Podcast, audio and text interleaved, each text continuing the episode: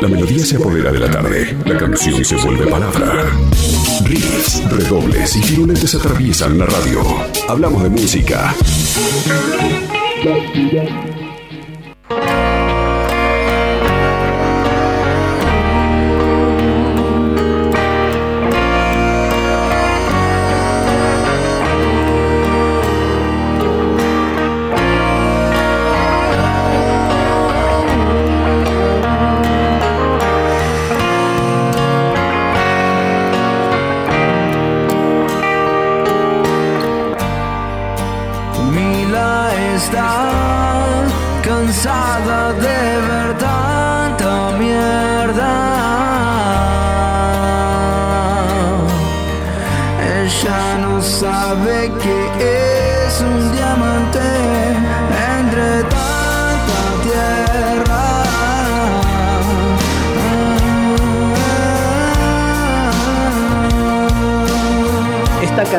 Se presentó hace algunas semanas y está teniendo una tremenda repercusión en las diferentes plataformas.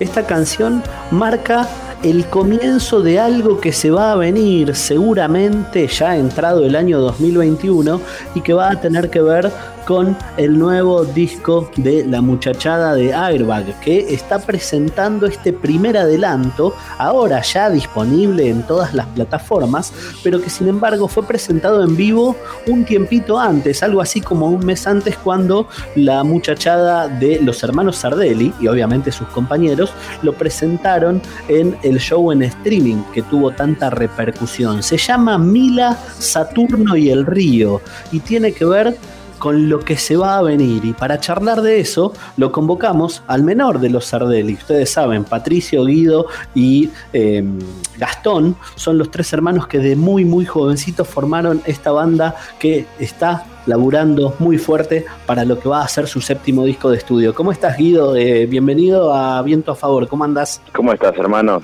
Todo bien, espectacular. Bueno, me alegro. Contentos de tener nueva música. ¿Cómo lo estás recibiendo? Ya son veintipico de días de que lo presentaron.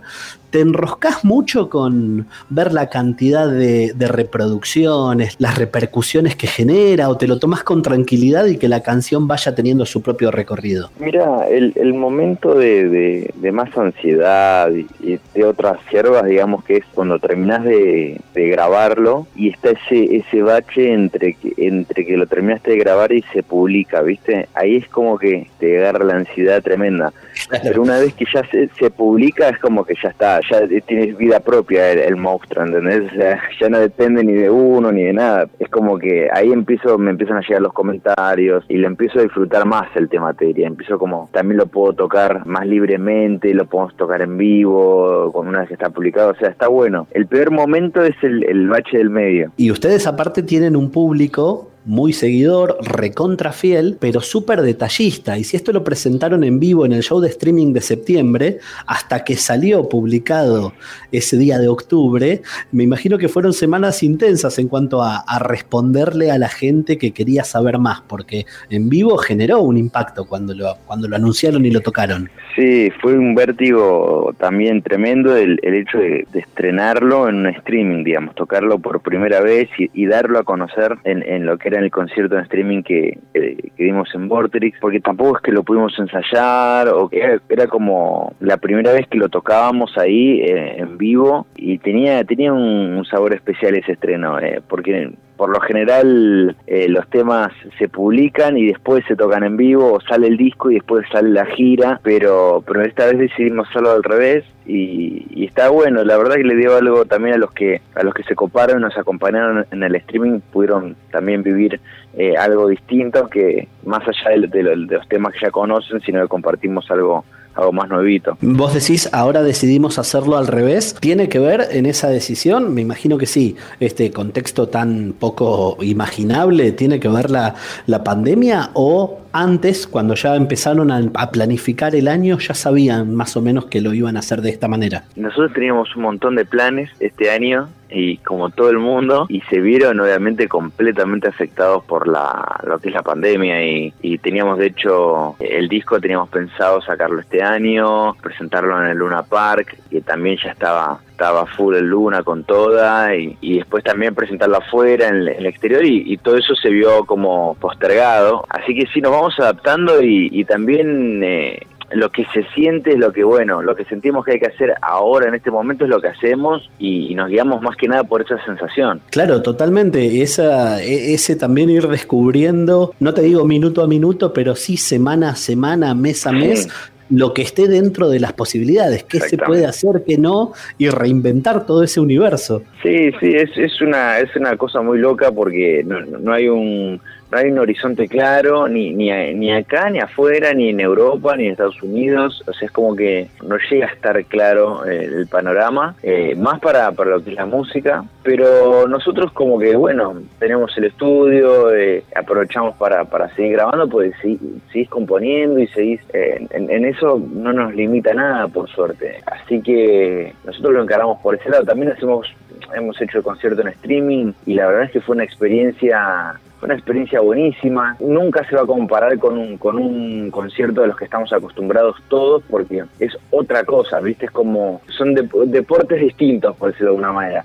pero la verdad es que la experiencia fue buena igual, fue, fue buenísima, lo disfrutamos y nuestra gente también, eh, por lo que nos hace llegar todo el tiempo, lo han pasado muy bien. Obviamente no vemos la hora de, que se caigan estas barreras y restricciones y, peligros, por decirlo de alguna manera, y podamos vernos de nuevo. Estaba leyendo atentamente la, gacetilla de prensa que acompaña el lanzamiento y, da un punto que me abre, me abre una, una curiosidad importante. Se refiere obviamente a la canción, a Mila, Saturno y el Río, la Gacetilla dice que esta canción desarrolla la historia de uno de los personajes principales del próximo disco. Me lleva inmediatamente a pensar en discos conceptuales y sabiendo que a ustedes les gusta mucho el rock setentoso, les gusta mucho el rock valvular, les gusta ese tipo de discos conceptuales, no sé, y automáticamente puedo pensar en, en The Who, en Van Halen y en tantas otras bandas, ¿puede ir más o menos por ese lado? ¿Hicieron un disco conceptual o a qué se, a qué se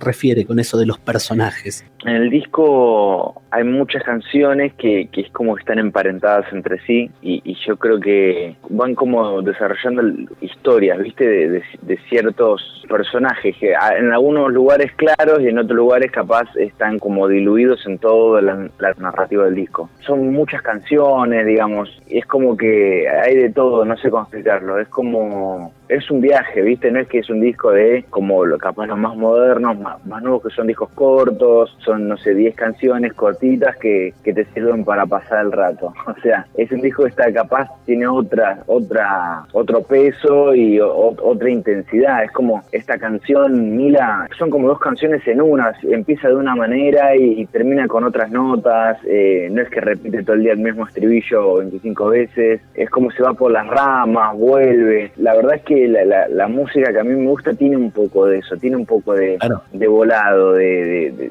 no perder el rumbo, pero si, te, si hay una puerta, abrirla, entrar y ver qué hay, digamos. Y ese, ese emparentamiento que, que decís entre, entre algunas canciones es absolutamente intencional, fue compuesto así, o las canciones eran unidades y de golpe dijeron a la pucha, mira, esto puede llegar a enganchar por acá y no sé, en algún proceso de, de postproducción o de finalización de la canción decidieron relacionarlo. Es, es extraño porque es como que va sucediendo y te vas dando cuenta va sucediendo inconscientemente, pero, pero vos te vas dando cuenta que en medida que lo vas haciendo y, te va gustando, entonces es como que después hasta, no es que lo haces a propósito, pero sabes que en el tema 10 estás cantando algo que tiene que ver con lo, con lo que estabas cantando en el, primer tema. O sea, no lo pensaste tanto, pero hay algo ahí que, evidentemente querías comunicar, ¿viste? Eh, a mí me gusta el hecho de pensar las cosas y tampoco no sobrepensarlas,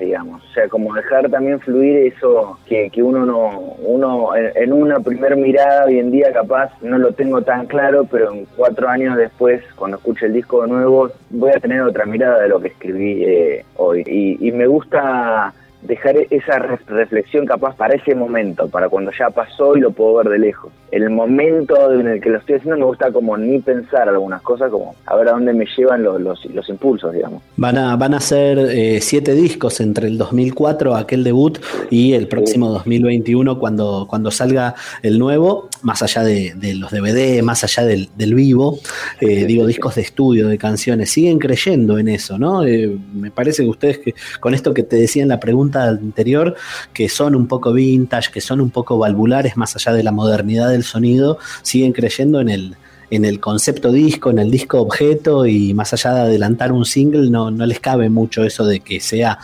eh, una canción cuando está lista totalmente desprendida del resto y se vayan presentando como, como cositas sueltas.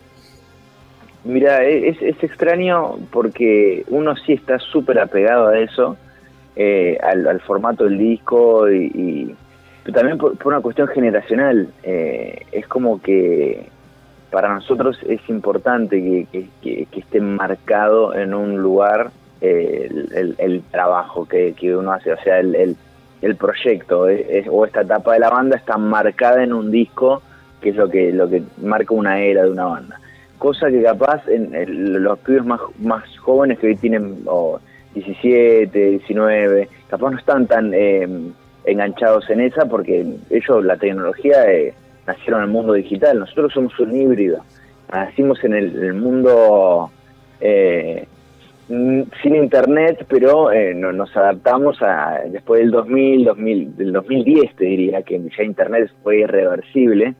Eh, es como que estamos somos un híbrido, ¿viste? A mí no me molesta el hecho de que los pibes nuevos capaz no les interese el disco, es como que yo los entiendo perfectamente, pero sin embargo eh, creo que pueden encontrar ahí una narrativa que no, en, canciones capaz demasiado sueltas o demasiado aisladas, capaz no se pueden desarrollar, ¿viste? No tenés tiempo para, para contar todo lo que querés contar si no lo haces a través de, un proyecto capaz un poco más grande como, como, como era un disco en los años, diría, dorados de la música. Claro, sí, sí, sí, absolutamente. La verdad es un gustazo volver a charlar con vos, es un gustazo charlar eh, con la excusa de la nueva música. Está buenísimo que estén tan activos, que estén presentando lo nuevo, demorado por lo que ya todos sabemos, pero bienvenido y esperado para eh, que me imagino es la primera parte del 2021 o, no se ponen plazos tan tajantes. Mira, sí, nosotros estamos con, muchas ganas de lo que te decía, estamos en un momento en el que la mayoría del disco obviamente está terminado y, uno ya tiene la ansiedad de que lo querés tocar, querés tocar en vivo, los temas nuevos. Eh, tenés un montón de ganas de hacer un montón de cosas y no vas a poder hasta que no no, no, no, lo tengas en la calle. Así que uno, uno tiene ganas de, de sacarlo ya. Depende también de que, de que en el mundo podamos vernos con otras personas también y que los procesos no se retrasen porque uno se contagió y demás, que eso, bueno, vamos a ver cuándo volveremos a la normalidad, pero si es por nosotros, lo sacaríamos este año, eh, definitivamente. Sí, sí, sí, sin dudas. La verdad es un gustazo, yo te agradezco muchísimo este, este ratito, un abrazo a todo el equipo y esperamos las novedades. Gracias por este ratito. A ustedes amigos, un abrazo enorme. Guido Sardelli es el menor de los tres hermanos Sardelli que hace mucho tiempo fundaron Airbag, la banda sigue editando discos, sigue sacando canciones, se viene un disco recontra para el primer ah, para las los primeros meses de 2021. Por ahora conocemos un solo adelanto. Se llama Mila, Saturno y el Río y está buenísimo. Airbag pasó por viento a favor. no sabe qué hacer, que es tan solo una pequeña estrella.